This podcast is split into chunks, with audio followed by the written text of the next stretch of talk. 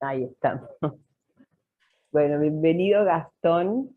Eh, este es mi primer video eh, para Organic Way.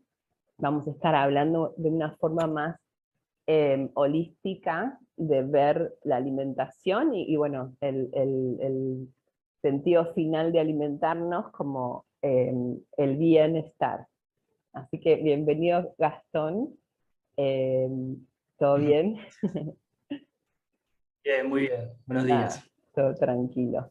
Bueno, les presento a Gastón Vargas, eh, ahora nos va a contar más o menos a qué se dedica. Eh, lo admiro mucho, me encanta la parte investigativa que estás haciendo, eh, me parece súper interesante, y también me parece interesante que seas como bastante técnico también, ¿no? Cuando hablas de, de lo que haces. Así que nada, te pido que te presentes y que nos cuentes a qué te dedicas. Bueno, principalmente esto que vos decís, que sea tan técnico, hace referencia a que para uno poder investigar tiene que poder ser objetivo y no subjetivo. Porque la subjetividad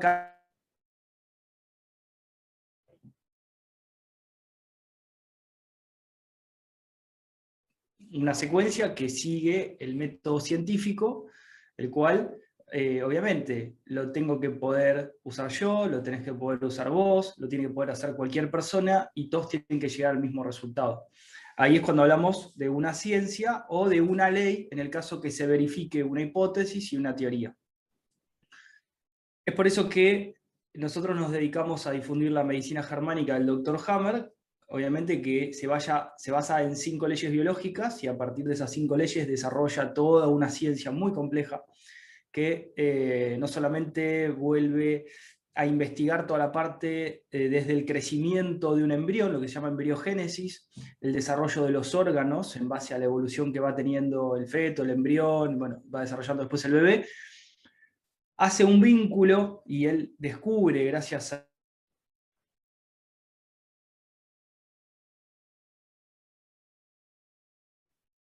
en todas las personas, es decir, estamos en presencia hoy de leyes de la biología que se cumplen a rajatabla. Por eso él le pone a la primer ley ley férrea, porque no hay, o sea, no, no, no hay aristas, es una recta. O sea, vos no podés doblarlo, es una ley, él descubre básicamente cómo funciona el cuerpo, qué es la enfermedad, cuál es el sentido.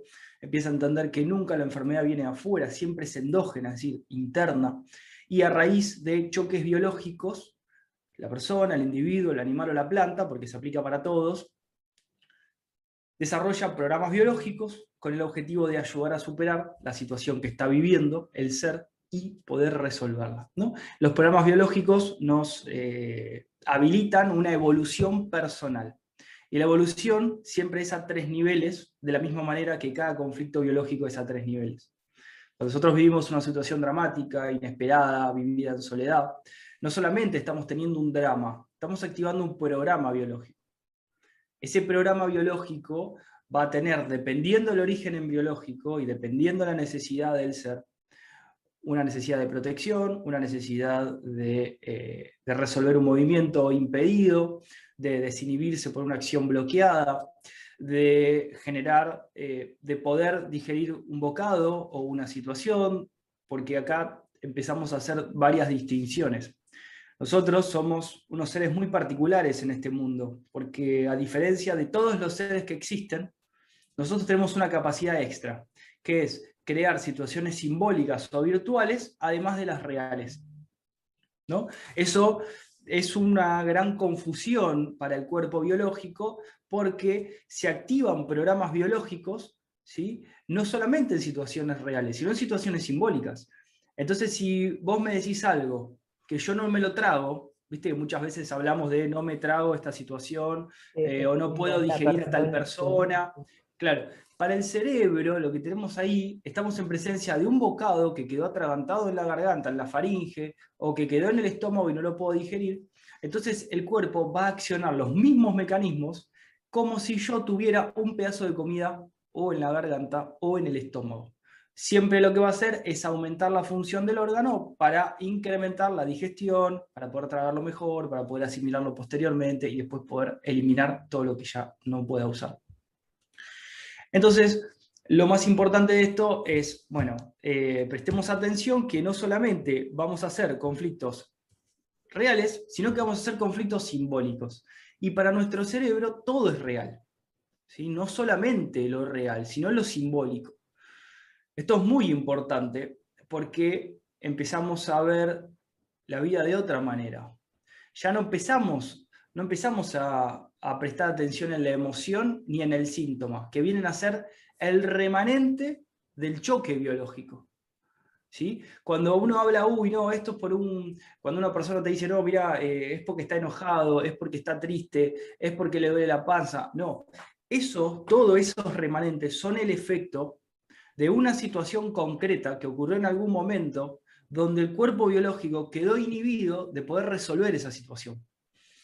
Entonces, al quedar inhibido, se activa un programa biológico. Vamos a hacer de cuenta que vos tenías una situación en la cual, eh, vamos a ponerlo bien en contexto, dos personas iguales, uno padre de familia, otro soltero. Sí. Para, para, poder observar los dramas y los niveles de conflicto. A ambos, de repente, de un día para el otro, le dicen, están los dos despedidos. Bien. Uno lo vive de una manera y el otro lo vive exactamente de la misma manera. Es decir, los dos se sienten despedidos, se sienten que eh, enojados, no pueden digerir la situación porque ellos ya estaban disfrutando, se sienten que los estafaron, o sea, múltiples conflictos, ¿no? Pero vamos a situarnos en un conflicto particular. Hagamos de cuenta que los dos tienen un gran enojo indigerible, que no pueden digerir la situación que les dijo su jefe. ¿Vamos hasta ahí? Sí. Bien. Hay una gran diferencia entre uno y otro. ¿Por qué? Porque el que es soltero ¿Qué va a decir? Bueno, me quedaré en mi casa, total vivo con mis papás, no me molesta tanto, tengo tiempo, me quedaré, qué sé yo, si es joven, eh, haciendo lo que tenga ganas de hacer, jugando, etcétera, etcétera. Pero el otro, que es padre de familia, se le despierta un choque biológico. ¿Por qué? Porque inmediatamente él no está pensando solamente en él, él está pensando en que no va a poder pagar el alquiler, que no va a poder pagar los impuestos, que no le va a poder pagar el colegio al hijo, la comida de su casa, todo lo que necesite la familia, para la mujer, etcétera, etcétera. Los niveles de drama son totalmente distintos. Entonces, para lo que uno lo vive de una manera inesperada, dramática y en soledad, porque no sabe qué hacer, en un contexto de choque biológico, en este caso el padre de familia, el otro no le hace absolutamente nada. Y sin embargo, los dos vivieron la misma situación. Así sean crudiveganos, así sean vegetarianos, así sean carnívoros, así no coman nada, los dos van a tener un conflicto distinto. Uno va a tener una situación en la cual, bueno, va a tener que ver si vuelve a su casa. O por ahí, el que vive con su mamá dice, uy, no, ahora tengo que volver con mi mamá y genera otro conflicto más, ¿no? Por no querer ir, etcétera, etcétera pero no va a vivir la vida de la misma manera que el otro, porque cada uno tiene sus conflictos. Claro. ¿Bien? O sea que los dos pueden desarrollar eh, programas biológicos distintos al mismo claro, ante la misma situación. Hasta la misma situación, claro. Ante la misma situación. El efecto que va a hacer, van a estar enojados, van a estar con bronca, van a estar con rencor, con un enojo indigerible, van a tener un programa biológico activo, por ejemplo, el padre de familia en el estómago, supongamos que es la más fácil de ver, donde lo que va a hacer es incrementarse el ácido clorhídrico en el estómago, se van a empezar a reproducir las células estomacales, ¿para qué? Para generar más ácido, ¿por qué? Y porque no alcanzan las disponibles para descomponer el bocado que está en el estómago, que no puedo digerir. Sin embargo, a nivel físico no hay nada, pero a nivel psíquico sí. ¿Está bien? Bueno, ¿eso hasta cuándo? Y bueno, hasta que esta persona resuelva su conflicto biológico no resuelve el enojo, la bronca, no hay que perdonar, no, eso no sirve para resolver el problema biológico. Hay que resolver la inhibición de acción. ¿Cuál fue la inhibición? No puedo seguir trayendo el pan todos los días a mi casa. O no puedo mantener mi territorio. Esa primera percepción de la, de la situación, ¿no? Lo primero que te viene a la cabeza, claro. Claro, nosotros estamos acostumbrados, decimos que, uy, me duele la panza, tengo acidez, ¿qué haces? Tratás de tapar el síntoma, tratás de buscar una emoción, tratás de, porque estás enojado. No, no es porque estás enojado, y no es porque te duele la panza, y si te enfocas en el síntoma nunca vas a poder resolver la causa, que es el efecto del síntoma. Claro, y se hace crónico en un momento, claro. Claro, la cronicidad viene porque la persona constantemente recae en el conflicto, porque se vuelve a acordar de que no puede, entra en fase activa, por momentos deja de pensar, entra en fase de reparación, se inflama, después vuelve a fase activa, entonces entra en un círculo vicioso. Eso es la complicación de los seres humanos, porque a diferencia de los animales, nosotros en ciertas circunstancias nos volvemos tan estúpidos que en lugar de resolver un conflicto, lo dejamos permanecer durante muchos años. Claro. Pero, pero esta, eh, esto que yo llamo somos tan estúpidos, en realidad es una confusión psicológica, porque nos hicieron creer que mediante los dogmas, la cultura, las leyes, eh, ideas, modas, etc., nos hicieron creer que cuando tenemos un conflicto no lo podemos resolver porque, no porque es mi papá, no porque es mi mamá, no porque es mi maestro, no, ah. porque, porque lo otro. Ahí entran las creencias limitantes, ¿no? Como Exactamente. todo esto que, sería ¿Por, ¿Por qué limitante? Porque no te deja resolver. Claro. Al no dejarte resolver, vos vivís inhibido constantemente. Claro. O sea, eh, vos sos un poco más grande que yo, vos has vivido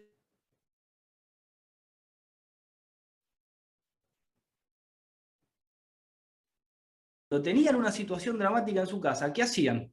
La callaban. no decían nada. Se ocultaba. No se hablaba, era un tabú. No, de eso no se habla. No, de eso no se habla. Entonces, ¿qué ocurría? Por más de que el tío o el abuelo haya abusado de la hija del otro, se seguían juntando igual. Sí. Totalmente. Y nadie hablaba del tema. ¿Y eso qué hacía? Que todos estén en conflicto, que todos sepan lo que está pasando. Entonces, ¿qué venía? El cuchichero, che, ¿viste? ¿Se lo que había hecho? No sé qué. Y cuando uno se daba vuelta por atrás. Entonces, eso despertaba múltiples choques biológicos en todos, aumentando la masa conflictual. Y después de las reuniones familiares, todos estaban con diarrea, todos les, con rinit, etcétera, etcétera. ¿no? Sí, sí, sí. Algo que puede observar cualquier persona después de una noche de Navidad, donde se junta toda la familia, que no se junta el año y por ahí se juntan para Año Nuevo, ¿no? O para Navidad, que no tiene ningún sentido eso. O sea, si vos te vinculás con alguien, te vinculás. Si no te vinculás, no te vinculás. Claro, claro. Sí, esto, esto es lo que me, digamos, lo, lo, que me gustó de lo que estabas explicando de tu visión, ¿no? Ves vía, ahora es 180 grados total, o sea, lo ves desde el otro lado y, y, baja un montón de tensión y se entiende todo. claro. es que si vos supieras, mirá, si voy a esta reunión y veo a tal persona que me genera un conflicto que yo no lo puedo resolver, me va a seguir creciendo un tumor, no irías. Claro, sí.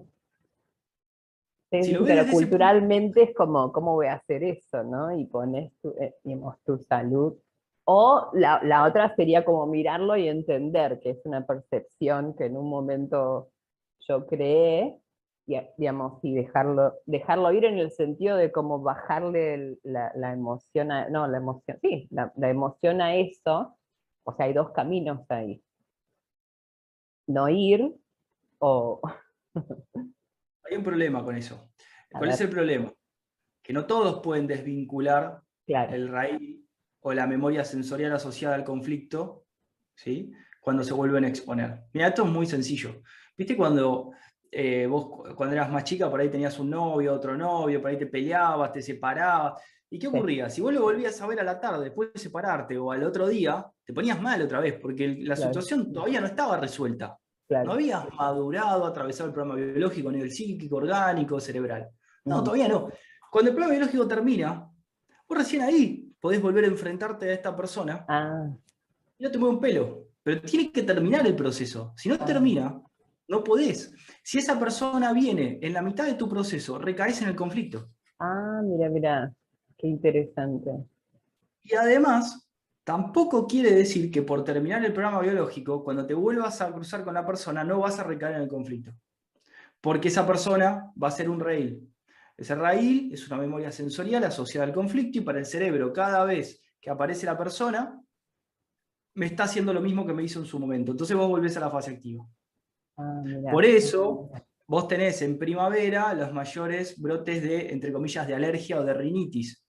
Porque es donde más crisis amorosas hay, porque es el momento de apareamiento, llamémoslo, donde empieza la primavera, todo empieza a florecer, se vuelven a juntar y empiezan a ver los problemas eh, de los noviecitos. Entonces, ¿qué ocurre? Cada vez que llega la primavera, con el polvillo, por ejemplo, de, los árboles, que estuvo presente en una discusión con tu pareja, si vos todavía no desvinculaste ese raíl, cada vez que sientas un polvillo, por más que estés solo, para tu cerebro, otra vez te están dejando, por ejemplo. No te ah, gusta te están planteando algo que no te gusta. Entonces tenés un conflicto de esto apesta, no me gusta, etc. por eso es tan complejo esto y es una ciencia y, no es una terapia. Esto es súper importante porque la medicina germánica no es una terapia. Es como una matemática biológica. Te dice, mira, pasó esto, pasó esto, ¿cuál es el resultado? Y el resultado es un tumor en el hígado. Listo. ¿Y cuánto crees que dure? ¿Y cuánto, cuándo vas a resolver el conflicto? Y lo voy a resolver la semana que viene. Pero ¿estás seguro que lo querés resolver? Porque muchas veces implica soltar una propiedad, dejar de pelear por una herencia, eh, dejar de pelear con un hermano. Eh, o sea, estamos hablando de situaciones que son muy difíciles de resolver, porque nosotros naturalmente tendemos a resolver los problemas que tenemos. Pero los problemas que nos cuestan mucho y nos quitan tiempo de trabajo, de vida, relaciones sociales, etc., no nos enfocamos y no dejamos todo de lado para resolver eso. Que quizás puede tardar años en resolverse. el sistema no te da. El sistema no, voy a empezar a cambiar esa palabra. Eh, la sociedad, que somos todos nosotros, no nos permitimos eso, porque si no siempre echar culpa, y eso no es real, porque la sociedad la construimos todos. Es verdad. Entonces, no nos permitimos darnos el tiempo como un animal cuando eh, se siente mal, que entra en reparación y se queda echado hasta que se sienta bien y se acabó. Totalmente. No hay discusión. Por más que lo quiera sacar a pasear, no se va a querer mover. Claro.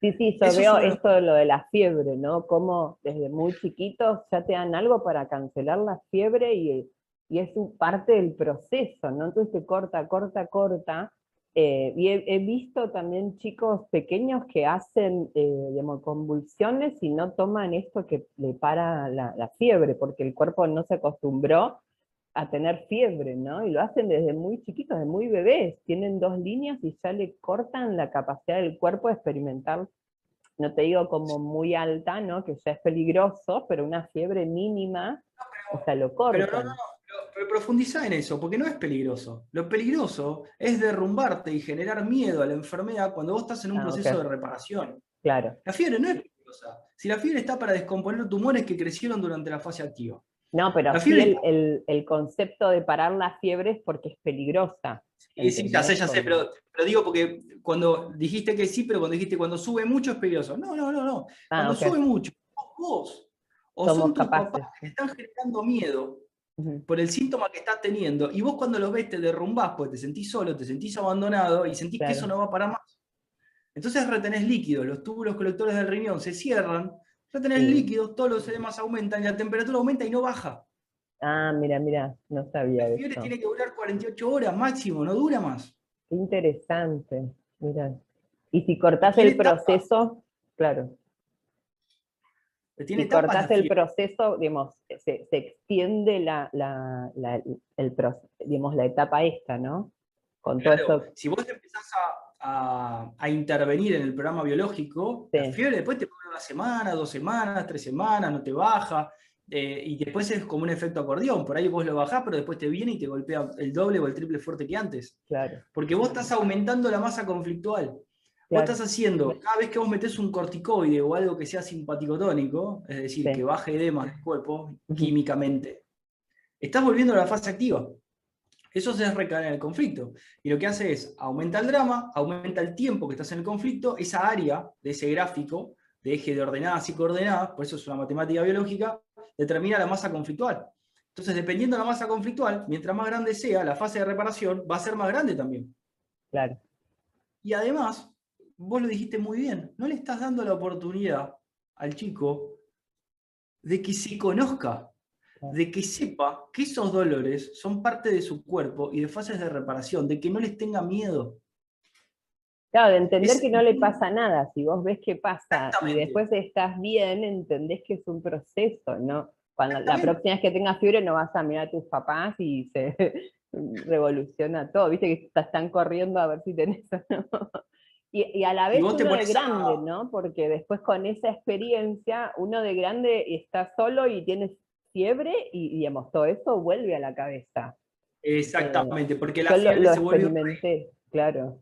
O sea, lo, vi, ¿no? Como me agarró y, veía cómo todas esas creencias venían, ¿no?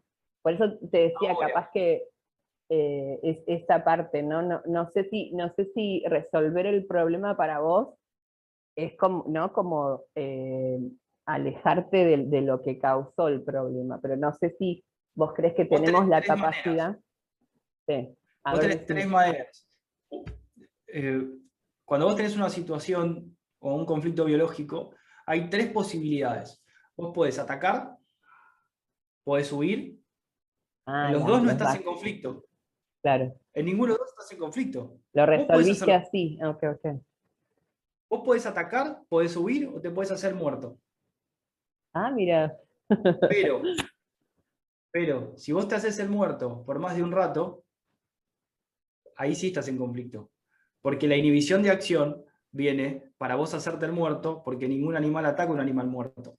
Entonces, cuando vos te están por atacar, te haces el muerto y esperás que el otro se despiste. Y cuando se despista, te levantas y disparas y te vas. Claro. Pero los seres humanos utilizamos la inhibición de acción como único mecanismo. Entonces están todos inhibidos y todos conflictuados porque todos hicieron los muertos y quedaron muertos.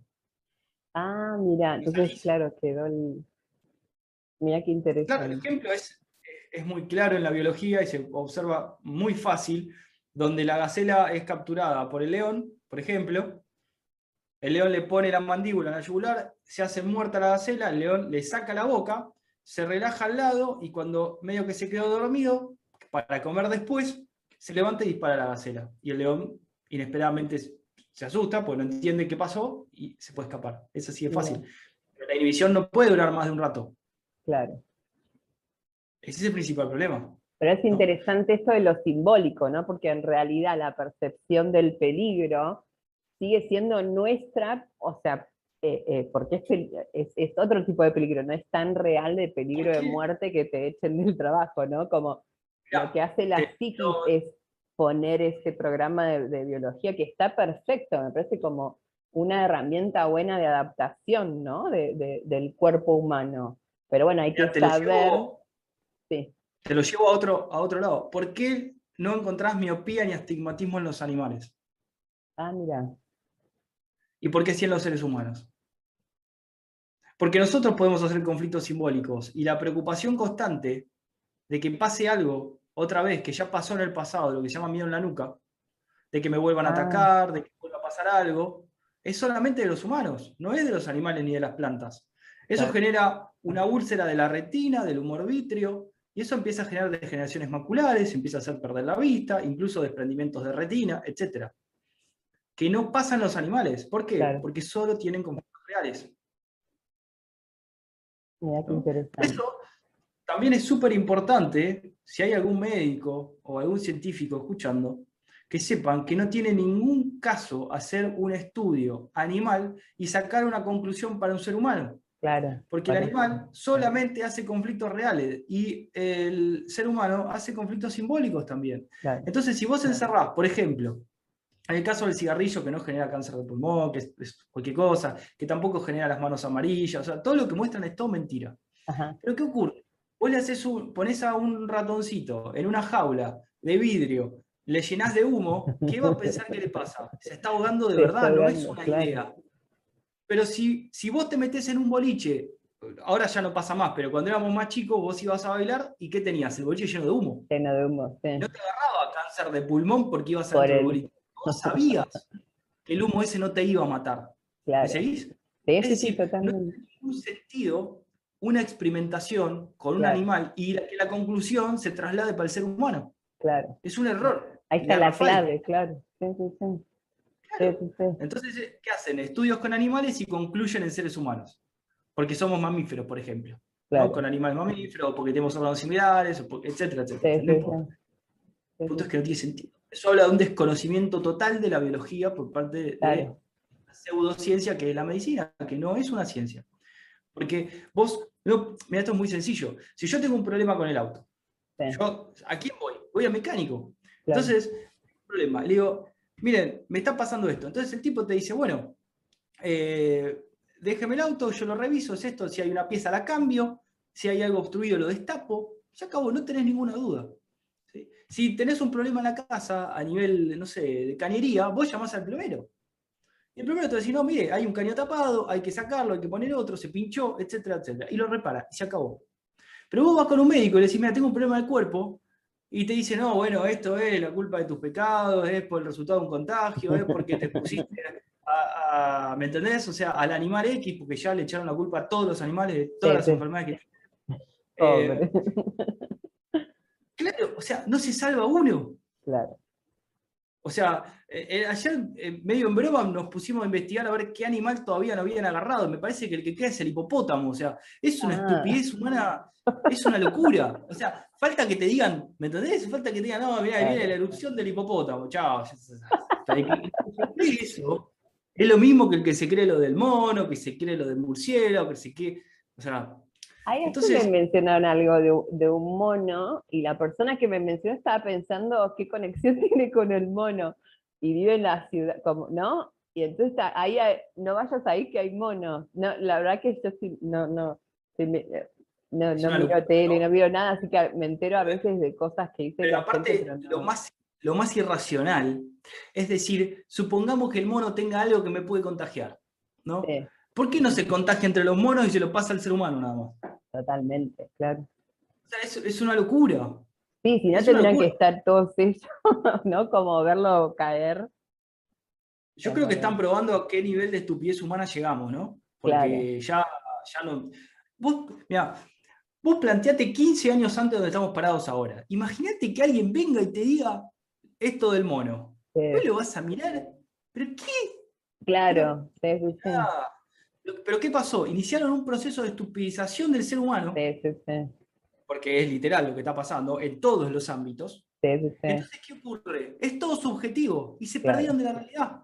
Yo creo que perdimos la capacidad de, pensar, ¿no? O sea, nos entretienen tan...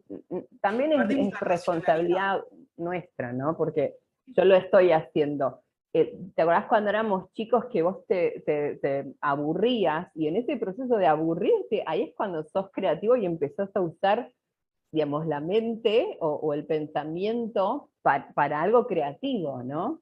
Y eso creo que esa es la función principal de la mente, me parece súper eficiente. Es así, cuando vos tenés una necesidad, ahí te acompaña el pensamiento, pero si vos no tenés necesidad, el pensamiento no tiene utilidad.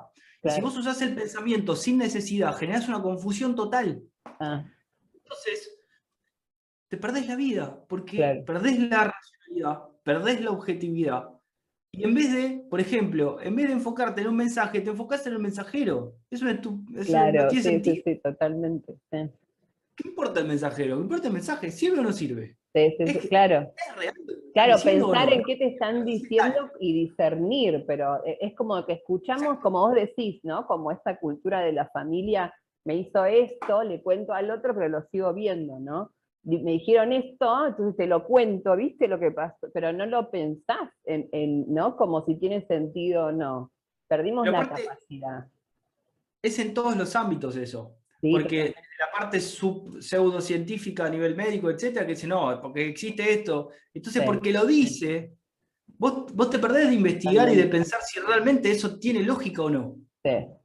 No, aparte los estudios son en 100 personas, digamos, imagínate la variedad genética que tenemos, hoy en día lo sabemos, ¿entendés? Pero, y aparte, no, no, no, pero aparte, o sea, cada tipo de sangre es individual. Claro.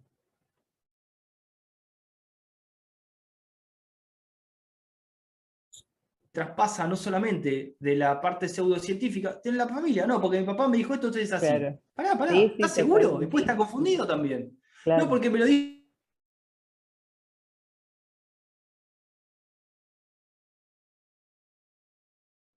¿No? Entonces, eh, hay como unos dichos del pasado donde alguien cuando te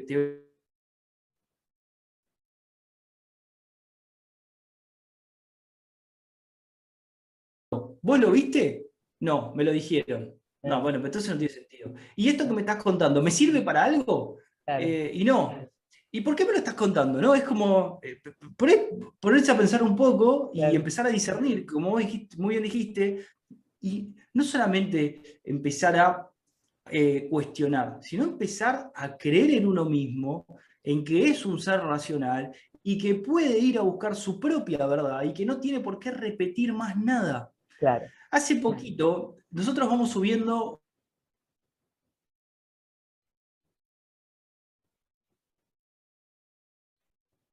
radicalmente tu vida. No podés volver a tomar las mismas decisiones que antes. Entonces, cuando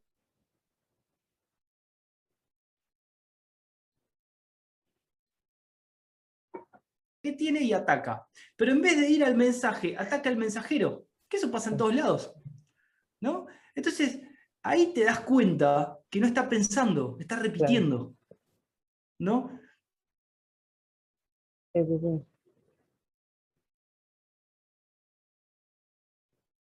de otro si invadís a otro y si lastimas a otro, ¿no?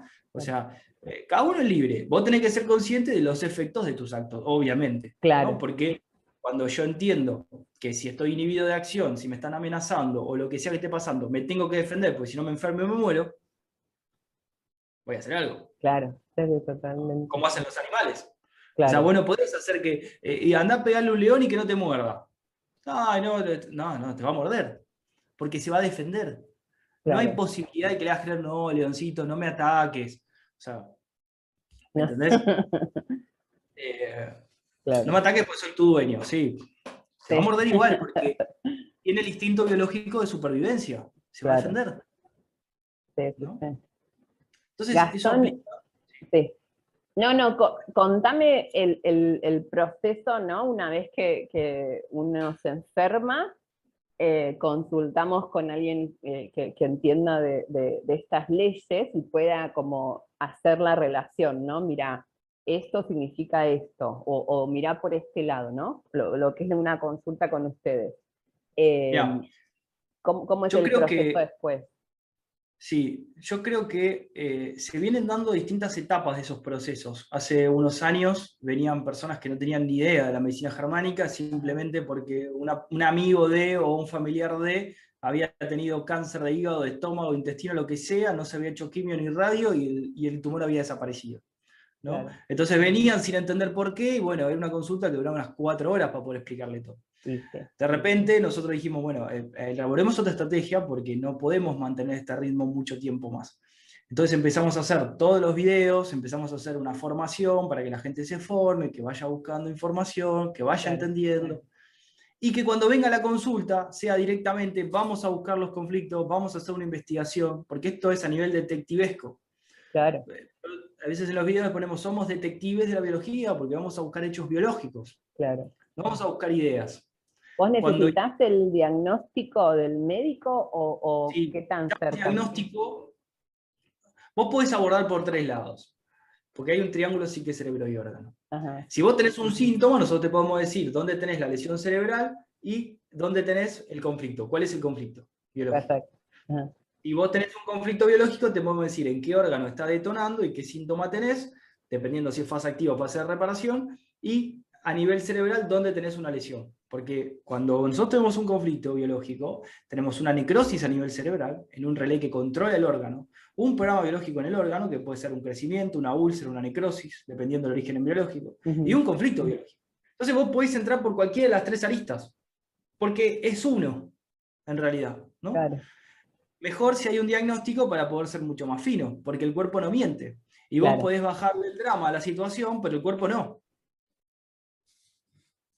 Entonces, primero hacemos una anamnesis, hacemos una recopilación de hechos, no de ideas. Nunca hablamos de ideas. De hecho, lo primero que decimos es, no vamos a hablar de estadística, no vamos a hablar de probabilidades, no vamos a hablar de cosas que no se... Bien Vamos a ir sobre hechos reales. No vamos a concluir nada que no venga de premisas verdaderas, nunca hipótesis. Claro hacemos una anamnesis, la ordenamos cronológicamente, vamos buscando los hechos biológicos que nos cuenta el cuerpo que ocurrieron, la persona no nos cuenta absolutamente nada todavía, la idea. Entonces cuando nosotros armamos toda la historia, la persona no puede creer cómo el cuerpo le fue contando todo lo que iba viviendo, lo que falta ponerle es el, contexto o por ahí el nombre y el apellido de la persona. o el lugar.